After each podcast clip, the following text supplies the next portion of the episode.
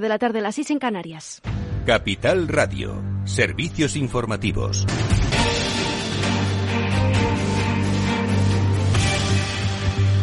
Buenas tardes. El Gobierno ha convocado para el lunes a las asociaciones de la industria, el comercio y el turismo para elaborar el plan de contingencia que debe remitir en septiembre a Bruselas y que va a contener medidas específicas de acompañamiento a la industria electrointensiva. Lo ha señalado la ministra de Industria, Comercio y Turismo, Reyes Maroto, quien se ha referido a este plan de contingencia con el que se busca responder al chantaje energético de Putin. Tenemos que responder al chantaje energético eh, de Putin, pero también lo tenemos que hacer con una coherencia y es eh, garantizar el suministro energético, eh, que haya acceso a la energía y tratando también de reducir ese precio energético con las medidas que estamos tomando.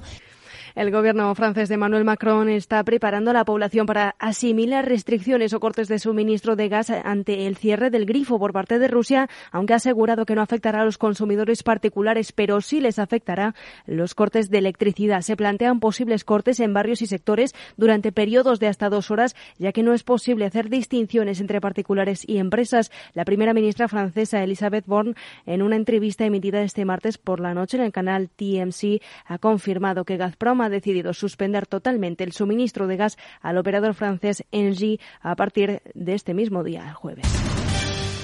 Gorbachev, eh, que abrió el mundo a millones de ciudadanos de la Unión Soviética, murió ayer a los 91 años, con quien ahora Moscú marca distancias. El último presidente de la Unión Soviética impulsó reformas políticas y económicas que desembocaron en la caída del régimen comunista. Mikhail Gorbachev emprendió reformas con las que logró poner fin al tenso, al tenso clima político mundial que definió la segunda mitad del siglo XX, un mundo convulso e incierto que puso a la humanidad al borde de la aniquilación nuclear. Gorbachev ascendió al poder como secretario secretario general del Partido Comunista de la URSS en el 85, cuando la Unión Soviética se enfrentaba a una fortísima crisis económica interna.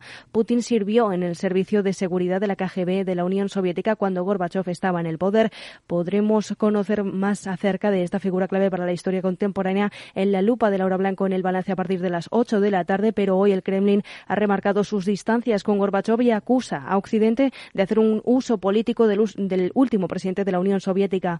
Dmitry Peskov, portavoz del Kremlin señala que las esperanzas de Gorbachev de un romance con Occidente eran injustificadas e indica que debían corregirse bajo la presidencia de Vladimir Putin.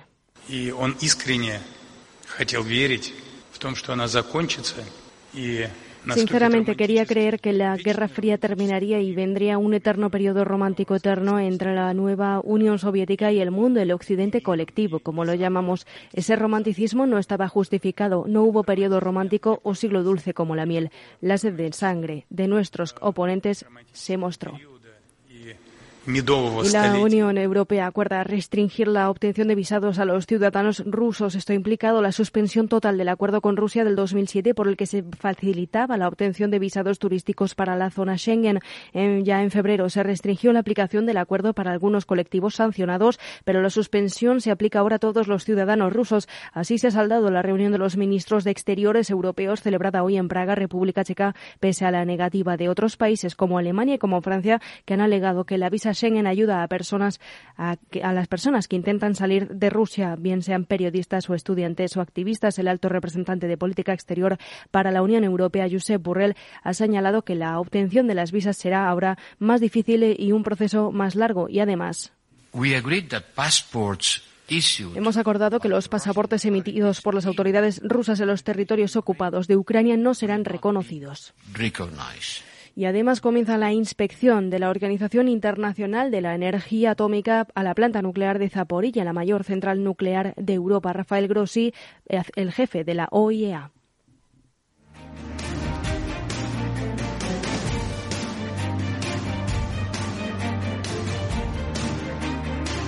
Es todo por ahora. Continúen informados en capitalradio.es.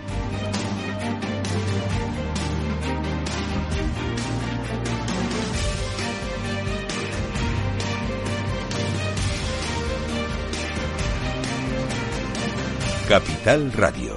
Siente la economía.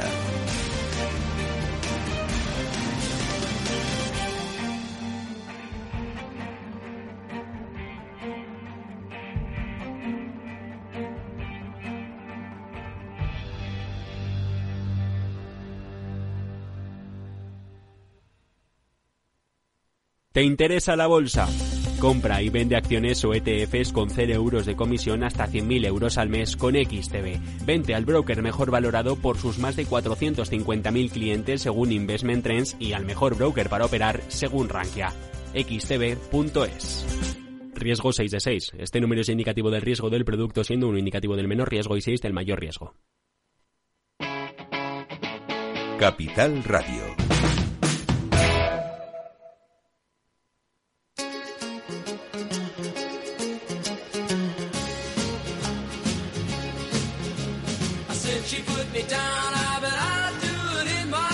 Después del trabajo, After Work, con Eduardo Castillo, Capital Radio.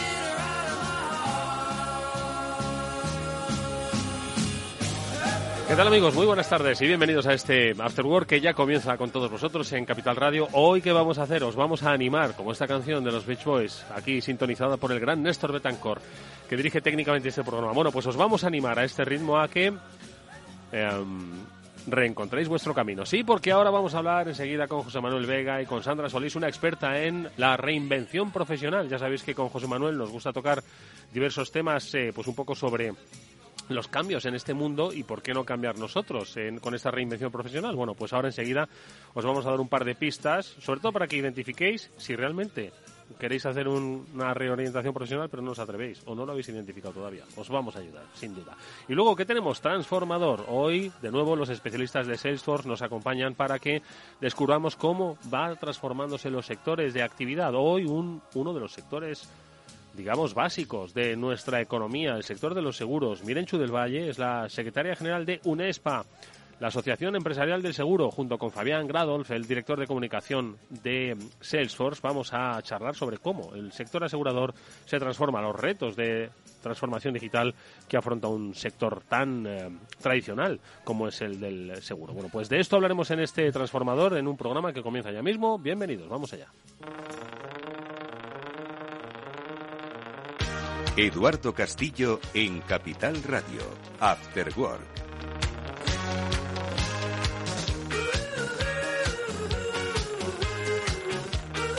Bueno, pues hoy en nuestras conversaciones inspiradoras, las que siempre solemos tener con la ayuda de José Manuel Vega, nuestro profesor particular, director de estrategia digital del equipo ES, escritor, ya lo sabéis, bueno, pues él ya, como recordáis los que sois fieles a este programa, siempre viene para inspirarnos con cosas nuevas que suceden en nuestro tiempo. Muchas de ellas tienen un componente digital, otras de ellas, seguro que inspiradas en lo digital, tienen un componente real. Y precisamente hoy nos vamos a fijar en una de ellas, porque hoy con José Manuel vamos a tratar un tema que igual os da que pensar este verano y cuando volváis en septiembre, pues sois una persona diferente. Estamos hablando de la reinvención profesional. En tiempos donde se está produciendo poco menos que la gran renuncia en Estados Unidos, una dificultad para encontrar este año lo están viviendo algunos sectores en nuestro país, encontrar mano de obra cualificada para determinadas actividades.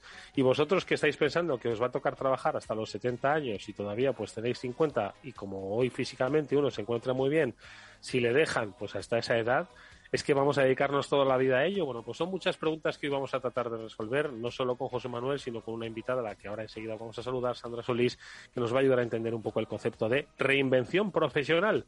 Pero lo primero de todo, saludamos ya a José Manuel, nuestro inspirador para estas charlas. ¿Qué tal, José? ¿Cómo estás? Buenas tardes. ¿Qué tal? Buenas tardes. ¿Cómo estamos? ¿Cómo va eso?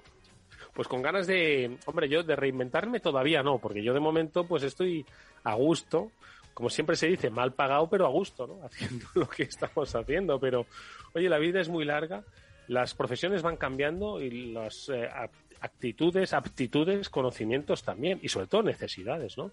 Y yo creo que plantear este tema, el de la reinvención profesional, hoy es muy interesante, ¿no? Para inspirar a nuestros oyentes a ver, pues oye, que igual se lo están planteando muchos. No digo que empecemos a fomentar la gran renuncia, ojo, ¿eh? que, que eso nosotros aquí líderes de masas relativos, pero sí que hay mucha gente pues que se está planteando con todos los cambios que se están produciendo si no sería bueno realizar una reinvención profesional, ojo, por diferentes eh, motivos que se, supongo que los sabrá. Sí, a ver, eh, fíjate que históricamente eh, esto de la reinvención profesional es un, un concepto de nuestro tiempo, porque eh, hace, vamos a poner, tres siglos, si eras herrero, tu hijo sería herrero y tu nieto sería herrero también. Si nos vamos simplemente a la generación de nuestros padres, pues mi padre tuvo una profesión, era mecánico, eh, mecánico del automóvil, y bueno, pues estuvo pues prácticamente toda su vida, eh, cuatro décadas, eh, con la misma profesión. Sin embargo, en nuestro caso, actualmente, bueno, pues eso va cambiando cada vez más, ¿no? Te dedicas a lo mejor 10, 15, 20 años a un tema Em, y, bueno, pues eh, empiezas a sentir eso de, oye, pues me gustaría probar cosas nuevas, no me gustaría morirme sin probar, eh, no sé, otra cosa. Y bueno, pues vienen esas dudas que hace que, que bueno, pues que, se favorezca ese cambio, quizás también acompañados pues por problemas en determinados sectores que no van tan bien y decir, oye, pues ¿por qué no me formo en, este, en esta otra temática y cambio a otro sector? Y bueno, pues eso es lo que, lo que ocurre hoy en día, que bueno, pues que podemos llegar a desarrollar, por ejemplo, un par de carreras profesionales a lo largo de los vamos a decir, 40 años que podemos estar trabajando. Sí, sí, si la vida nos permite estar tiempo sobre la Tierra, pues somos capaces de hacerlo. De hecho, es una tendencia cada vez más al alza. Bueno, pues de esa, de esa tendencia vamos a hablar, si os parece, eh, José, con nuestra invitada Sandra Solís, que tú hoy conoces bien. No obstante, lo primero la saludamos. Sandra, ¿qué tal? Muy buenas tardes y bienvenida a este programa. ¿Qué tal? Muchísimas gracias y muy buenas tardes a todos.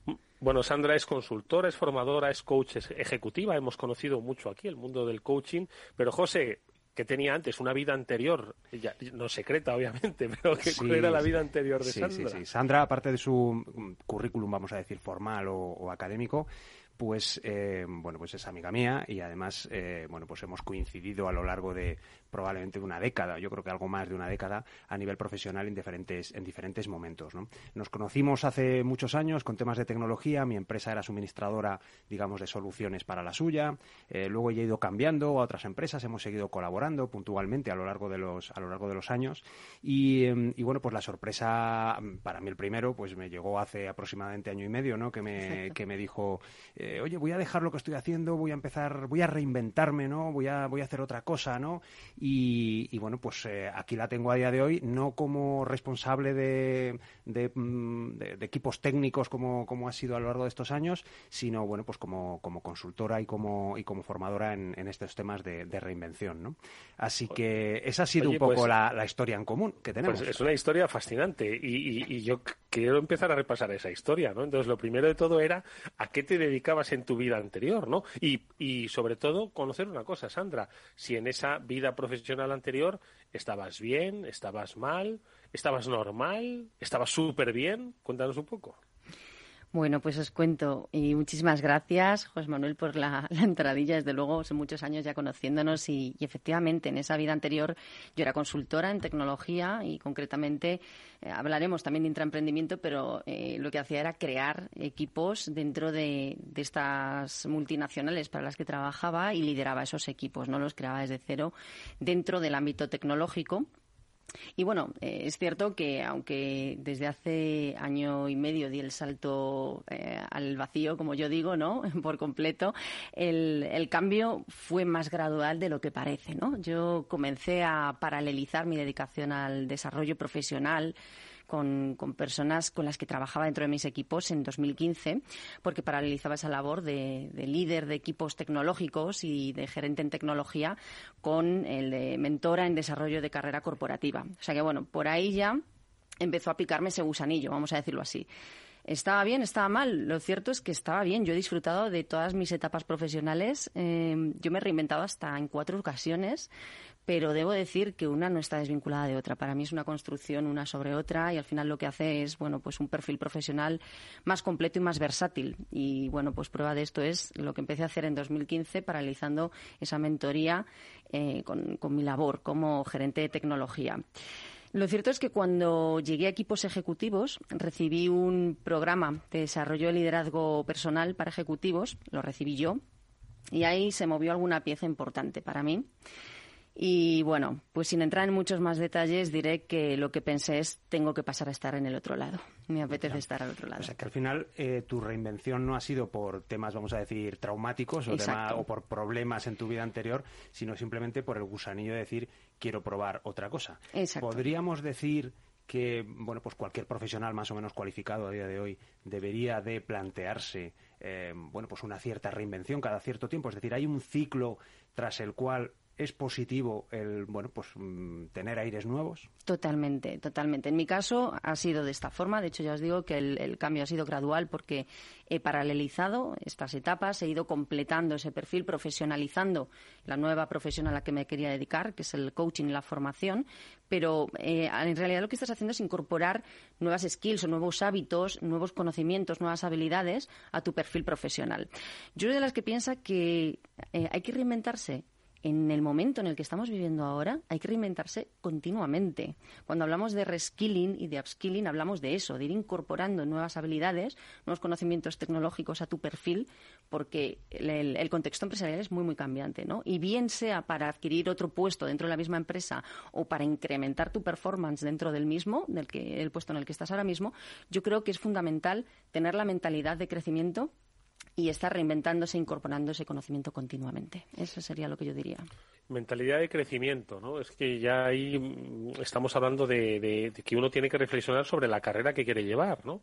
yo creo que no sé si todo el mundo está ahora es consciente de que es dueño de la evolución de su carrera, porque muchos al estar en empresas y tener un buen rendimiento, pero muchas veces me da la sensación, eh, Sandra, que no son dueños de su, de su carrera profesional o no, o no saben cómo hacerse dueños de su carrera profesional. Están cómodos, van trabajando, avanzan, tienen un rendimiento óptimo, pero nunca han pensado en desarrollar su carrera. ¿Cómo, no sé si, si identificas un poco esta situación como de, de atonía Sí, lo identifico y, lo he vivido también en mis propias carnes y efectivamente no podemos enajenarnos de lo que cada uno somos y del valor que aportamos a nuestra profesión.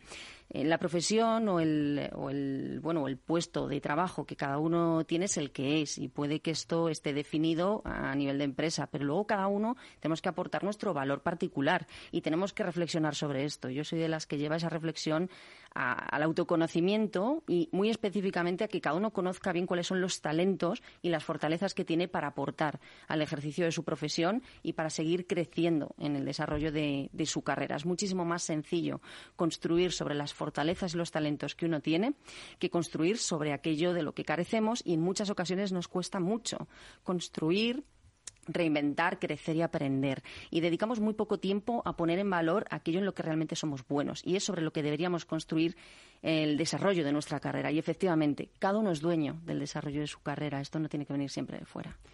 Un par de datos que voy a, que voy a poner encima de la mesa eh, sobre los profesionales en España. Solo el 6% admite sentirse altamente involucrado con su trabajo y el 85% de los, de los profesionales encuestados anónimamente reconocen no estar para nada comprometidos con su trabajo.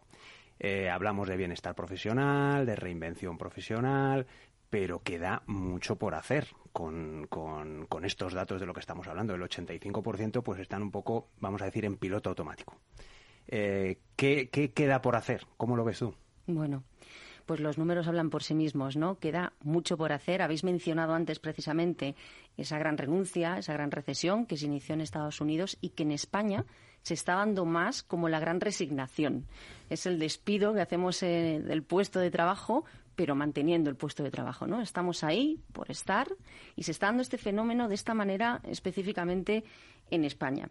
¿Qué nos queda por hacer? Yo creo que todavía nos queda mucha conciencia por ganar a nivel de, de, empresa de la importancia que tiene generar espacios de confianza, generar espacios de coherencia para que esto podamos levantarlo antes y empezar a trabajar con las personas que se quieren comprometer, que quieren de verdad hacerse cargo de su carrera, darles las oportunidades para poder hacerlo y los recursos y cuando no sea así, pues bueno, llegar al acuerdo de ver por dónde queremos ir levantando el proyecto empresarial, ¿no? Pero si lo dejamos en el aire o no tomamos conciencia de la importancia que es generar estos espacios de comunicación, de confianza, para que la gente pueda decir con qué se siente incómodo y qué es lo que necesita poner en valor, ¿no? Eh, y aquí volvemos otra vez al talento, ¿no? La gente gusta poner en valor aquellos que se le da hacer bien. Las empresas que son top employers, precisamente, es lo primero que preguntan a sus empleados, ¿no? ¿Qué es aquello que se les da muy bien hacer y cuáles son sus ambiciones? Y construir sobre esto. Yo creo que nos falta ganar conciencia para abrir esas conversaciones y empezar a atajar ese problema de la gran resignación que tenemos especialmente aquí en España. Oye, habéis hablado ambos del eh, papel del intraemprendimiento. Eh, José, tú y yo hablamos de tu libro una vez, ¿no? Sobre intraemprendedores. Eh, no sé si aquí juega, juega un papel, no digo importante, pero sí complementario. Nos podemos apoyar en el intraemprendimiento pues, para desarrollar ese, ese cambio, esa reinvención. Totalmente. De hecho, del libro Intraemprendedores hablamos hace muy poquito también, José Manuel y yo, en, en nuestro en nuestra conversación. No hace nada más que hablar de su libro, José, allá donde va. ¿no? parafraseando siempre al, maestro Umbral, sí.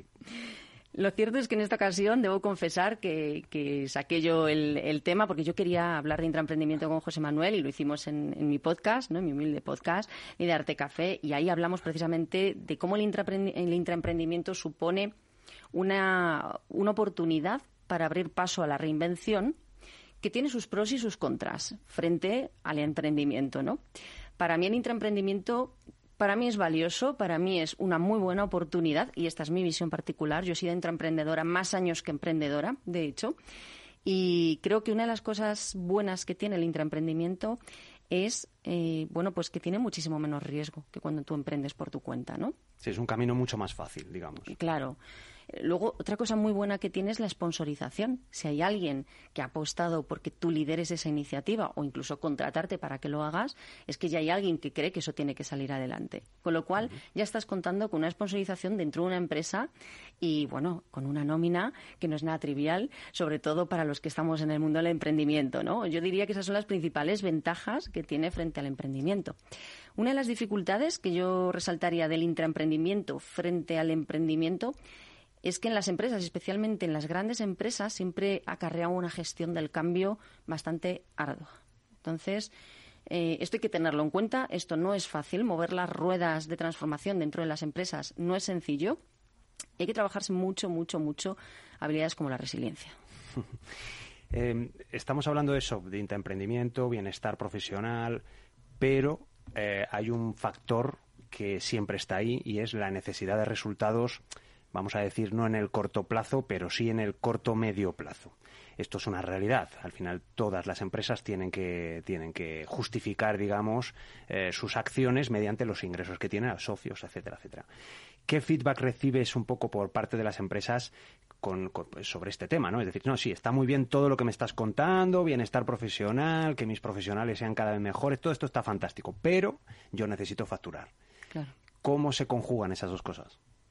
Bueno, pues las empresas que trabajan conmigo afortunadamente son muy conscientes de que el trabajador que está feliz en su trabajo y que tiene esa sensación de, estar bien, que es lo que es el bienestar, eh, es muchísimo más eficaz, muchísimo más productivo y está muchísimo más eh, adherido al proyecto de, empresa. Por dar algunos datos, los profesionales que son felices en su puesto de trabajo eh, son hasta un 31% más productivos si hablamos de ventas, venden hasta un 37% más para su empresa y llegan a ser hasta tres veces más innovadores y más creativos.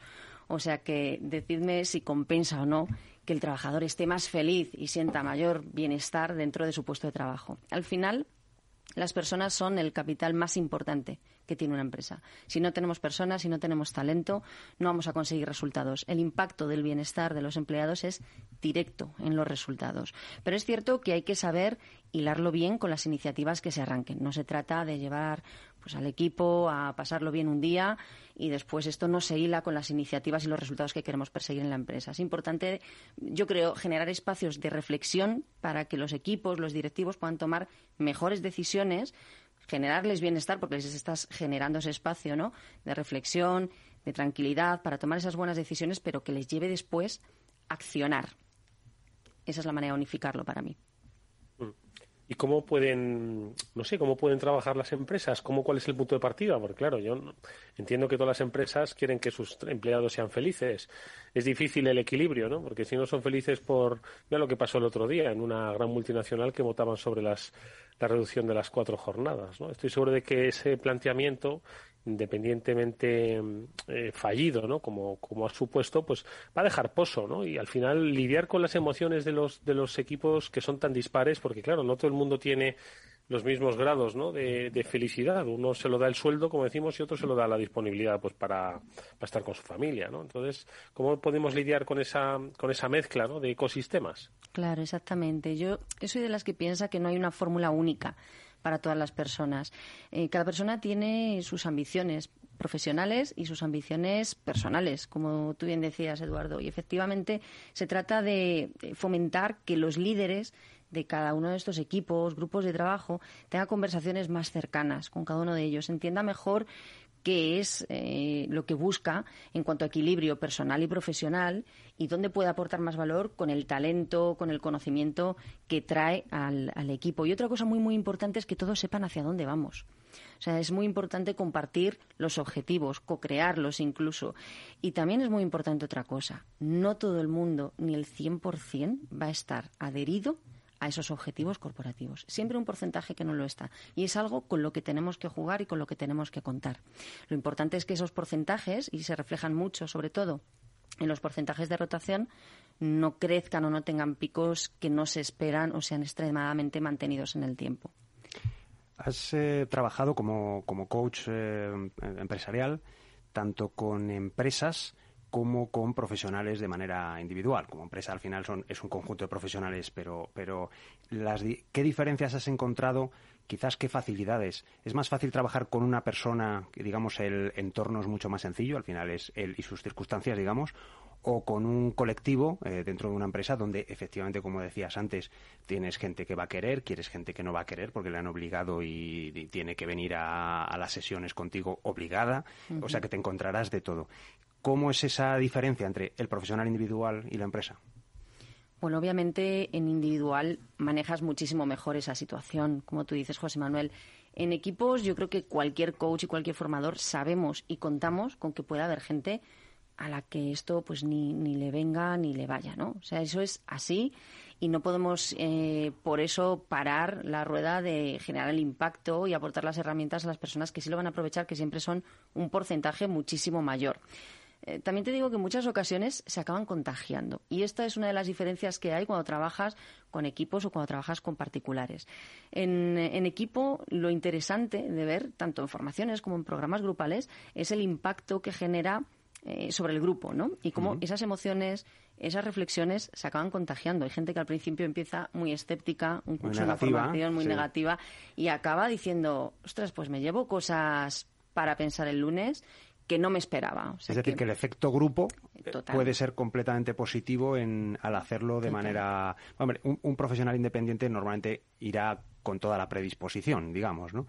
Pero en el, en el grupo, a lo mejor eso, el hecho de ver, contagiarte, digamos, de la, del, del, entusiasmo de tus compañeros puede hacer que a lo mejor el grupo funcione mucho, mucho mejor, ¿no? Exactamente. Y incluso otra cosa, conocer puntos de vista que normalmente no conocemos. Hay muchísimas personas que a mí me han dicho, llevo trabajando con estas personas o con fulanito o con meganito no sé cuántos años, pero como venimos, trabajamos y mm, vamos a lo que vamos, no me he parado nunca a hablar con, con él o con ella de bueno, pues qué ideas innovadoras tiene para incorporar o qué ambiciones tiene que a lo mejor no estamos sabiendo ver los demás para darle la oportunidad de, desplegar aquí una forma de ponerlas en juego. o simplemente que a los dos le gusta el windsurf y no ni siquiera lo habían llegado a comentar y a lo mejor es una, algo sobre lo que construir, digamos. Exacto, y eso genera pegamento, que es un poco lo que yo lo que yo veo que es el impacto diferencial con respecto al trabajo en, particulares, ¿no? O en, o en profesionales en individual. Generar el pegamento en el equipo que se entiendan mejor cuando hablamos de equipos eh, también diversos, hablamos de esto, de que se entiendan mejor entre ellos, que se conozcan mejor y al día siguiente te aseguro que los problemas se liman muchísimo más porque ya se conocen mejor y ha habido esas conversaciones. En particular y en, eh, con profesionales individualmente, el impacto generalmente es mayor porque es una persona trabajando one to one contigo, ¿no? Estas serían las principales diferencias, diría yo. El impacto de transformación personal, sobre todo. Bueno, pues eh, iba a decir windsurf o, programación informática. Ojo, que tú te has ido a lo más atractivo, pero bueno, los, puntos de encuentro pueden ser insospechados. Pues vamos a ir eh, concluyendo, yo creo que con los consejos y prevenciones, ¿no? Que tú darías, pues cuando alguien se quiere pues eh, poner frente al espejo y, ¿por qué no?, empezar esa reflexión a la que apelábamos al principio de una posible reinvención profesional. Venga, algunos consejos y algunas prevenciones. Bueno, yo tendría, tendría un montón, ¿no? Pero si me tuviese que quedar con tres consejos, y muy, muy especialmente si aquel que se plantea reinventarse está hablando de, de una reinvención en el terreno del emprendimiento, lo primero es que tiene que existir la necesidad a la que dé solución el mercado. Para mí esto es clave, porque muchas veces nos enamoramos de nuestro producto, de nuestro proyecto o de nuestro servicio y no hay una necesidad a la que esté respondiendo realmente. Hay que escuchar el mercado, hay que saber si existe esa necesidad, qué necesidad concreta es a la que yo estoy dando solución. Y después lo segundo es cómo le voy a dar solución. Y aquí yo diría no dejarnos llevar por clichés. Es importantísimo que uno se conozca a sí mismo y sepa cuál es el valor diferencial que aporta. Y al final no todo lo tiene que hacer solo. Sería casi la tercera, porque yo desde luego desaconsejo que cualquiera se lance a emprender sin una bolsa de inversión para poder dejarse ayudar por profesionales en aquello en lo que uno no sea tan bueno y sabemos que vas a necesitar, porque siendo emprendedor eres el hombre o la mujer orquesta. Eso desde luego. Un error para acabar, un error que cualquier profesional debería evitar en este ámbito de la reinvención. Eh, mm, yo digo ya el primero, que es no hacer nada, es decir, no hacer el, inmovilismo. Al final, eh, bueno, pues no, no es que digamos te mantienes como eres, sino que vas empeorando simplemente porque van mejorando los demás, ¿no? Es decir, que aunque solo sea por comparación con tus compañeros, vas a ir empeorando. Así que, aparte de eso, aparte de no hacer nada, ¿qué otro error crees que, podría ser el que un profesional debería de evitar? Yo creo que empezar cualquier línea de reinvención sin tener una hoja de ruta marcada. ¿Mm? Eh, no vamos a decir que nos perdamos en una estrategia, una macroestrategia teórica, porque al final y con el contexto en el que estamos sabemos que las estrategias nos duran un mes, dos o tres, pero sí tener una hoja de ruta. En esa hoja de ruta saber si tienes que adquirir nuevos conocimientos, dónde tienes que adquirir esos conocimientos, cuáles son, cuánto te cuesta, qué tienes que invertir a nivel de tiempo, de dinero, qué contactos puedes tener, por ejemplo, para mover ficha. Bueno, todo esto forma parte de esas hojas de ruta que yo trabajo con personas que han trabajado en la reinvención conmigo y para mí es fundamental, porque si no, empezamos, como yo suelo decir, como pollo sin cabeza y acabamos hundiéndonos en el pozo de la reinvención. Bueno, pues son eh, buenos consejos, algunas prevenciones, pero sobre todo un itinerario que, ojo, que hay que construir, que este no cae del cielo, que la reinvención profesional, seguro que muchos de vosotros la estáis deseando, pero como la lotería y el conocimiento y muchas otras cosas no caen del cielo y no las otorga el Espíritu Santo, sino que uno tiene que salir a buscarlas. Incluimos la suerte en esa búsqueda. Bueno, pues estas eh, recomendaciones nos las ha traído hoy Sandra Solís, consultora, formadora, coach ejecutiva, y hoy ha sido nuestra invitada, José Manuel. Muy interesantes sus reflexiones. Bueno, me alegro que te hayan gustado y yo creo que ahora lo que tenemos que hacer es irnos eh, de vacaciones, desconectar y pensar en nuevos temas para eh, continuar hablando después del verano. ¿No te parece? Hombre, por supuesto que va, a dar de sí esto y mucho, estoy seguro. Así que a los oyentes de este programa les eh, animamos a que también, oye, ¿por qué no? Compartan inquietudes se las hacemos llegar a nuestro profesor particular y él, pues con mucha prudencia, eh, paciencia y conocimiento, y cariño lo va a querer compartir con y cariño, y cariño lo va a compartir con nosotros. Pues hoy Sandra Solís ha sido nuestra invitada. Sandra, muchas gracias, mucha suerte para el futuro. Muchísimas gracias a vosotros. Y por supuesto a José Manuel Vega, director de estrategia digital del equipo E, escritor, nuestro profesor. Gracias, José. Disfrutad del verano enormemente. Un fuerte abrazo. Nos vemos. Hasta luego. Hasta luego.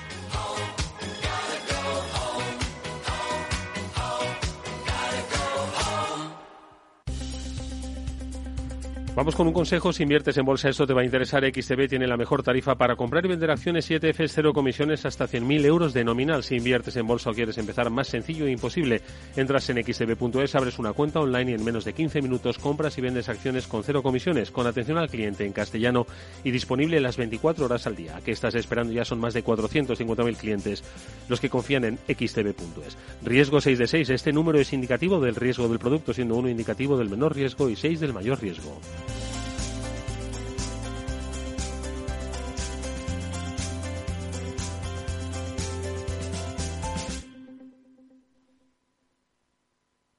After Work con Eduardo Castillo. ¿Qué es ir más allá? Con Arval podrás llegar donde te propongas de la forma más sostenible y asegurar un mundo mejor contribuyendo a la seguridad en carretera, al futuro de las ciudades y a la calidad de vida. Ser responsable sin tener miedo al liderar el cambio. Arval, la transición energética arranca aquí. Más información en arval.es. Eduardo Castillo en Capital Radio, After Work. A continuación, El Transformador, de la mano de Salesforce.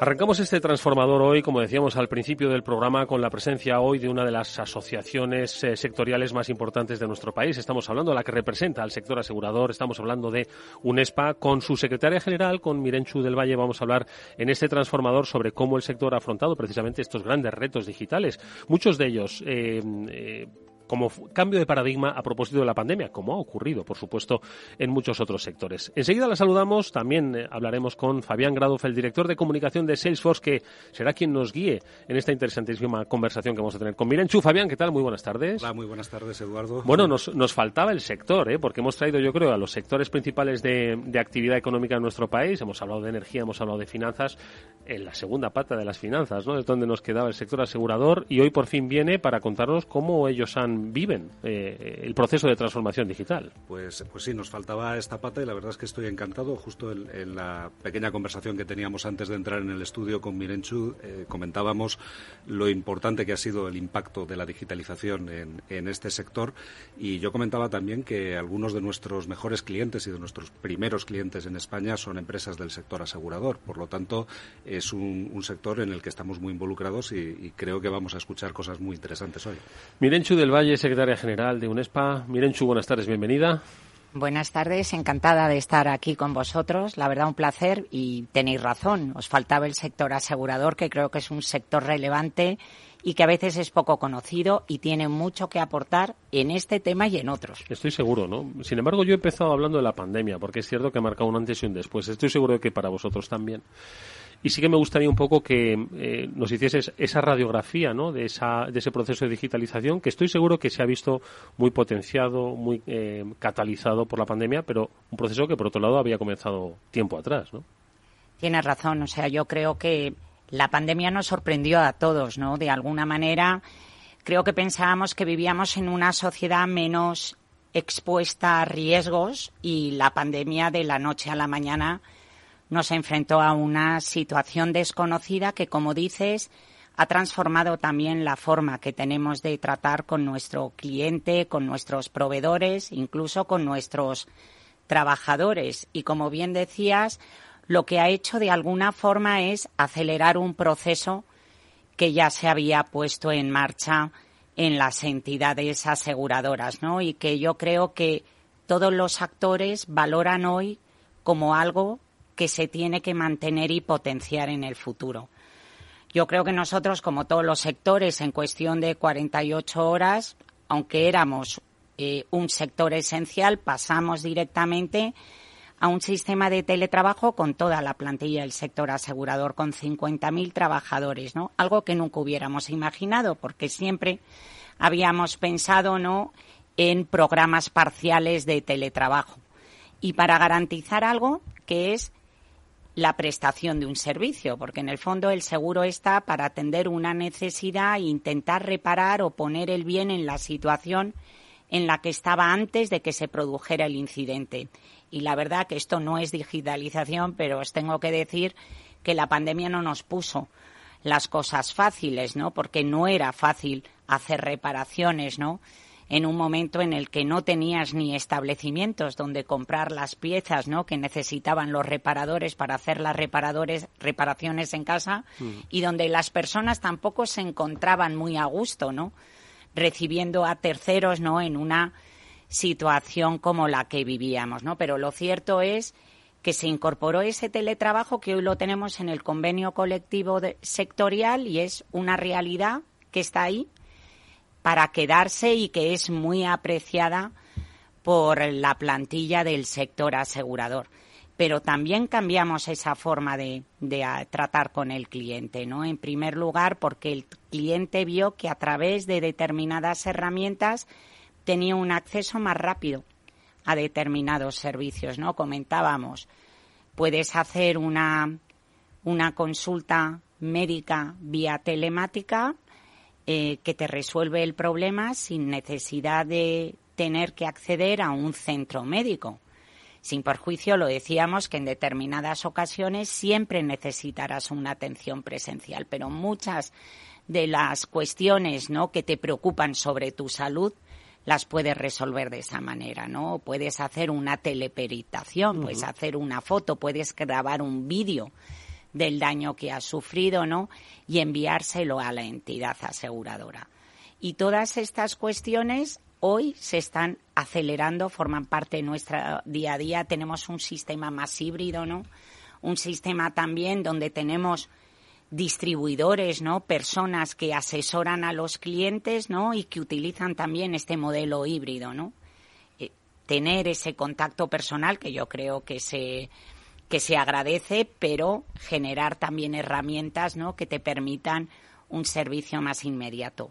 Y la pandemia lo que sí que ha puesto en valor es el papel que juega el seguro. Porque hoy en día, ¿cuántas personas se van de viaje y piensan en el seguro de viaje? Pues muchísimas más. eso se ha notar y mucho. De las que lo hacían antes, ¿no? Que ahora ya a la hora de hacer tu maleta piensas, ¿no? En la crema, en, en, en el antimosquitos y en, y en tu seguro de viaje, ¿no? Y lo mismo nos ha pasado también con el seguro de salud. ¿no? Yo creo que la salud es un bien preciado y eh, la gente se ha dado cuenta ¿no?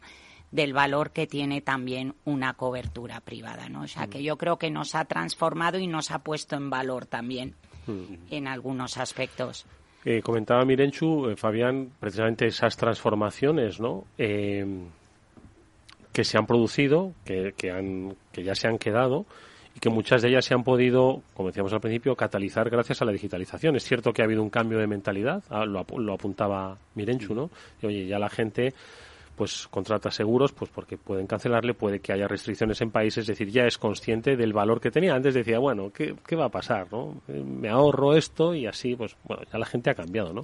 Pero esos otros aspectos, la gente ya se ha hecho con ellos, es decir, una eh, Em, consulta em, virtual con un médico, el envío de fotografías de las diferentes eh, reparaciones ¿no? que haya que hacer, es decir, cosas que ya se han hecho normales y que no solo agilizan, sino que, generan mucha más eficiencia y mucha más comodidad para el cliente.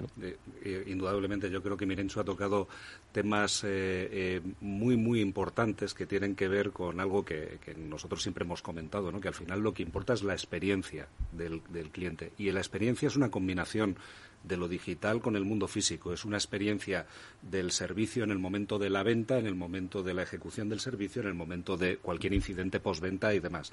Y todo esto en, el sector seguros, yo creo, Mirenchuk nos lo ha corroborado y creo que, nos lo podrá seguir eh, eh, contando, muestra que este sector ha conseguido integrar muy bien todas esas necesidades del mundo físico, mundo real, mundo analógico con el mundo digital y poder integrar esas, esa teleasistencia con, con, un trato personalizado al cliente, con un uso adecuado de esa información y de esos datos, yo creo que es crítico en vuestro sector. ¿Qué aspectos, lo comentaba Fabián, ¿no? Eh, lo, has, apuntado tú, ¿no? Eh, esta digitalización, ¿cómo ha impactado? Experiencia de cliente, mejora de procesos operativos. ¿Qué otros aspectos crees que la digitalización ha dejado huella en el sector para, oye, hacer, pues afrontar, ¿no? Los retos de futuro que, que sobrevengan. Bueno, yo creo que eh, tú has mencionado, ¿no? un montón de ellos, ¿no? Y creo que todos son son relevantes y se han visto impactados, ¿no? Yo creo que en un primer momento todo el mundo pensó, ¿no? Antes de la pandemia, ¿no? Que parece que fue hace muchísimos años, que sería más la parte de venta, ¿no? La que se viera impactada por la digitalización, los comparadores, ¿no? Pero la pandemia nos ha puesto en manifiesto que es la prestación del servicio donde ha tenido más valor y tiene más valor la incorporación de esas herramientas digitales, ¿no? Hoy, bueno, pues poder presentar un parte, ¿no? A través de una aplicación, ¿no? Eh, y, los ejemplos que comentábamos anteriormente, ¿no? Ya sea de una consulta médica, ¿no? Ya sea una teleasistencia informática, ¿no? Que es, es otra garantía que tienes también, por ejemplo, en tu póliza de hogar y que si tienes un problema trabajando con tu ordenador en casa, pues te puede ayudar a solventar esa situación, ¿no? Y yo creo que es en ese aspecto, ¿no? En el aspecto sobre todo de prestación de servicio, ¿no? De ofertar a nuestro cliente una mejor experiencia, ¿no? De hacerle más fácil la vida y de ir un poco evolucionando con él, ¿no? Porque yo creo que ese es un poco el elemento que ahora demanda el cliente y que demanda el cliente de cualquier edad, que yo creo que también esa reflexión es interesante, ¿no? No solo los nativos digitales, ¿no? Sino ahora muchísimos mm. clientes de las entidades aseguradoras, ¿no? Valoran este tipo de herramientas y no distinguen ¿no? si eres nativo o no eres nativo digital. Mm. Mirenchu, aparte de esa experiencia de cliente, el cliente al final lo que genera con su acción o interacción con su compañía aseguradora es datos, ¿no? Eh, que de alguna forma le identifican. Entiendo que también, y lo hemos hablado aquí muchas veces, Fabián, ¿no? el aprovechamiento del dato a través de esas herramientas digitales también supongo que han hecho, eh, han impactado, ¿no? En el, en el trabajo de las compañías aseguradoras.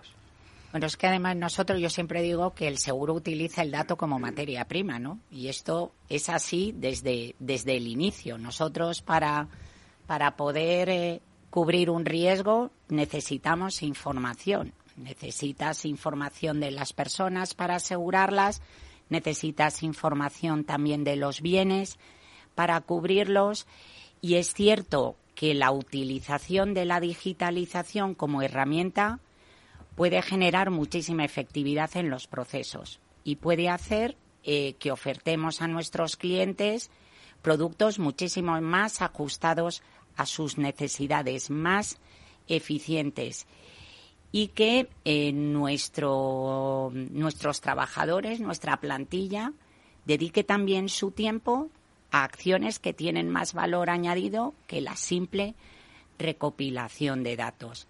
Y hacer todo esto con altos estándares de protección de esa información. ¿no? Y en ese sentido, eh, yo creo que en Europa tenemos una normativa muy respetuosa de protección de datos y, nos pone ¿no? en, una, en un alto ranking ¿no? si, si nos comparamos con otras zonas geográficas y en el sector asegurador, por ejemplo, pues tenemos un código de conducta que ha sido registrado recientemente por la Agencia Española de Protección de Datos, o sea que también nos autorregulamos, ¿no?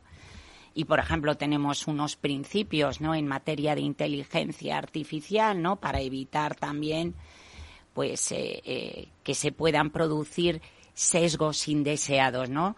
Somos conscientes de, de lo sensible de algunos de esos datos y de la importancia que tiene generar confianza en el cliente y si generamos esa confianza en el cliente, podremos prestarle también un mejor servicio, ¿no? Garantizando siempre no ese uso adecuado de la información.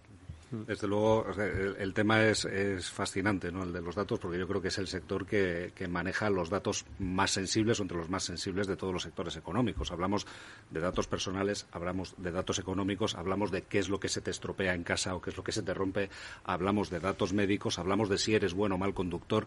Toda esa información, evidentemente, es muy, muy delicada y me alegra saber que los estándares que mantiene el sector están, están a ese nivel. Pero en ese sentido, yo te quería preguntar si los temas regulatorios que has mencionado, la, Agencia de Protección de Datos, os están o está impidiendo al le está impidiendo al sector de alguna manera desarrollar planes de, transformación digital o al contrario, son un incentivo para hacer las cosas bien y hacerlas mejor. ¿Cómo, cómo valorarías ese, ese aspecto?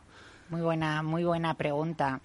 Eh, eh, la verdad es que eh, somos un sector hiperregulado hiperregulado y supervisado, ¿no? Y esto a veces, ¿no? Como dices, tiene aspectos positivos y negativos, ¿no? En primer lugar, porque esa regulación la llevamos en la mochila. ¿eh?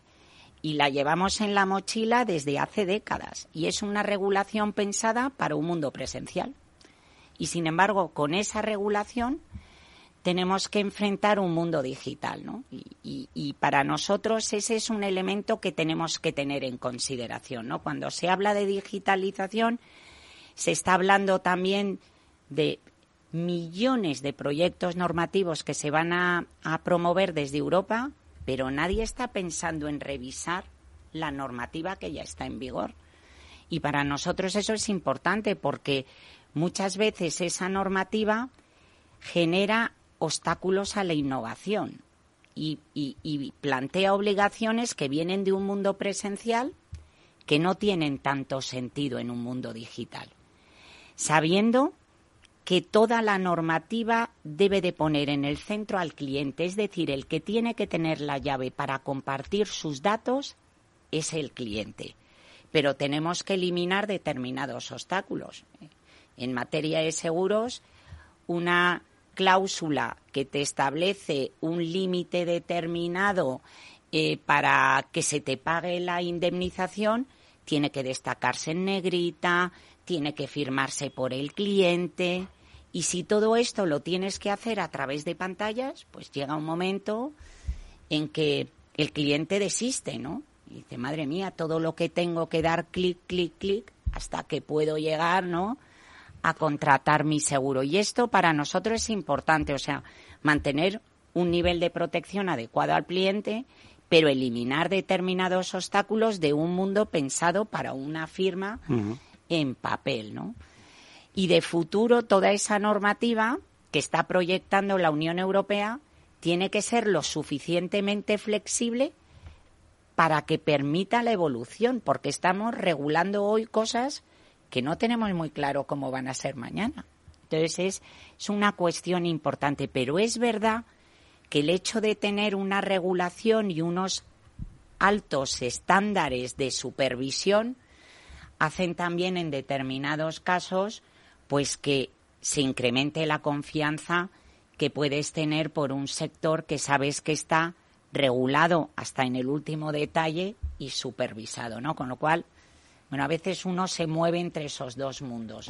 La confianza, desde luego, es un valor fundamental en un mundo en el que no abunda demasiado la confianza, ¿no? incluso por los acontecimientos económicos y geopolíticos recientes, hay bastante desconfianza de cara al futuro, así que me alegra saber que, este sector sigue generando y manteniendo ese alto estándar de confianza. Mm, no, y tiene además una clara predisposición hacia el mundo digital, entre otras cosas, hacia nuevos conceptos que estoy seguro que va a ser muy interesante que nos podéis explicar eh, principalmente qué es y cómo afectan al sector, como es el caso del sandbox, ¿no? Que es un aspecto que dicen, pues, eh, oye, va a, transformar mucho esa previsión, ¿no? ¿Qué es exactamente el sandbox para que la gente, nuestros oyentes lo entiendan y cómo afecta al sector?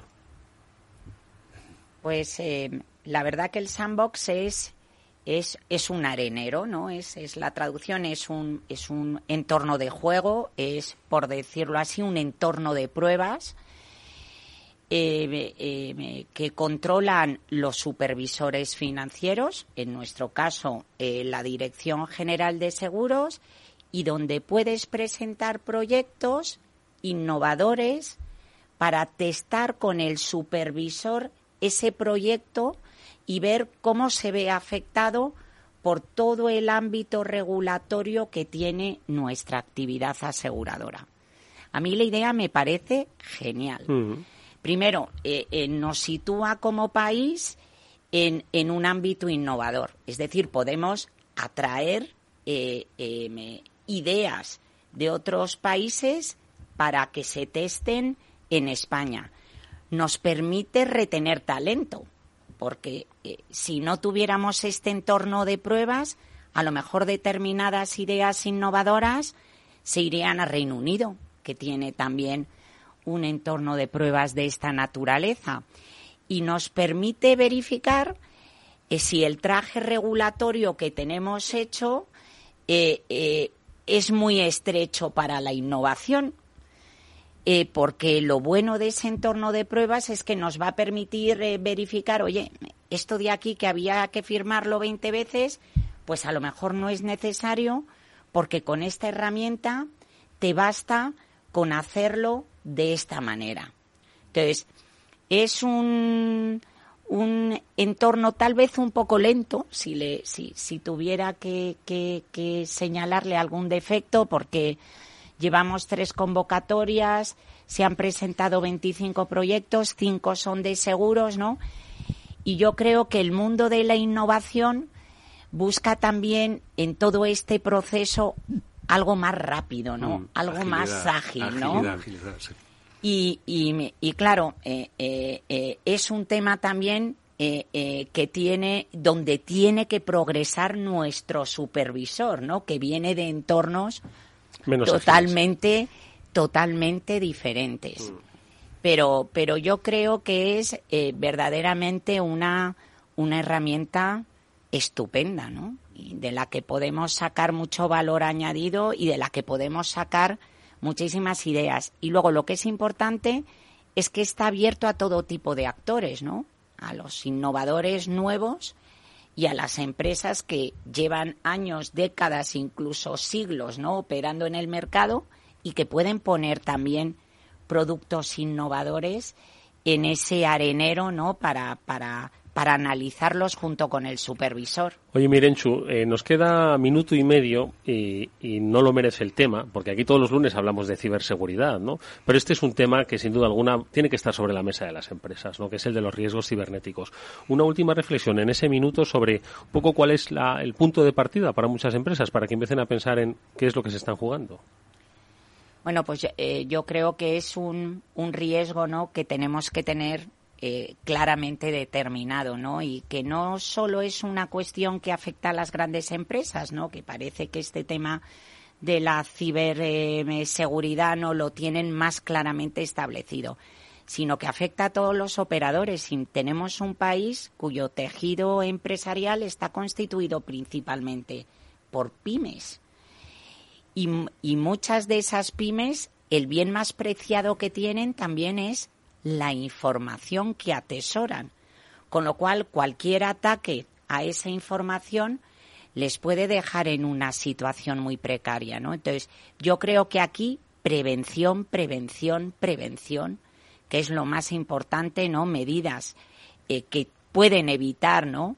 Que tengas esos ataques y luego, pues es verdad que si lo malo ocurre, si tienes un seguro, pues estarás en mejor situación pues para poder pagar los servicios de quien necesites para poder recuperar esos datos, etcétera, etcétera. Y, y mitigar los daños, por lo menos. Y mitigar los daños, efectivamente. 30 segundos de reflexión final, Fabián. No, no, precisamente quería eh, eh, profundizar un poquito más en, en, ese terreno, ¿no? La ciberseguridad se ha convertido en, en uno de los desafíos más importantes para, para, todo tipo de empresas, para las nuestras también, para las empresas tecnológicas también, pero efectivamente no solamente se trata de implementar las mejores medidas de seguridad tecnológica que puedas en tu empresa con ayuda de los proveedores, en la nube y demás, se trata también de tener un plan B eh, y de tener una un, por lo menos una herramienta que te permita solventar la situación y salir de, del problema en, eh,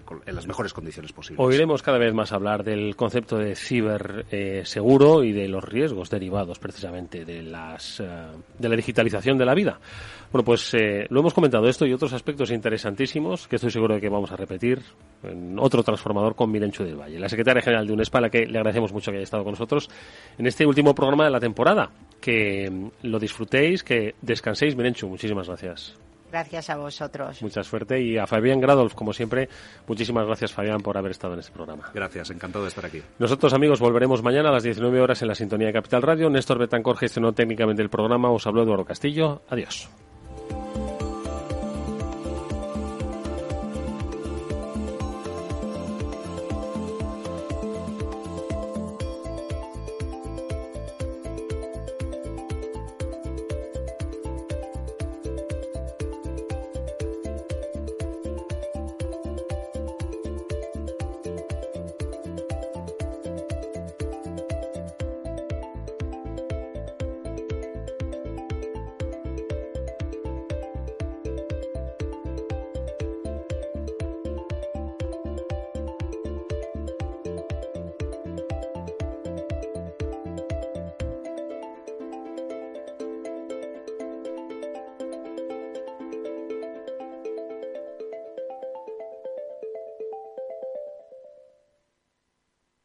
Salesforce les ha ofrecido el transformador. Capital Radio Madrid 103.2. Nueva frecuencia, nuevo sonido. Todos los lunes a las 12, en directo en Capital Radio, la actualidad de personas y empresas en el Foro de los Recursos Humanos, primer espacio en la radio y en Internet dedicado a la gestión de personas y directivos en nuestro país. Pero más que nunca nos toca hablar de aspectos humanos. Voces acreditadas, profesionales del sector, empresas destacadas, empleados, líderes, todo sobre los recursos humanos. Un año más estamos con todos ustedes eh, en este espacio único en la radio y en nuestros contenidos dedicados a la diversidad. En la radio siempre en directo desde hace 18 años. Antena de Oro 2020. El Foro de los Recursos Humanos. Los lunes a las 12. Con Francisco García Cabello. Capital Radio, Madrid, 103.2 FM.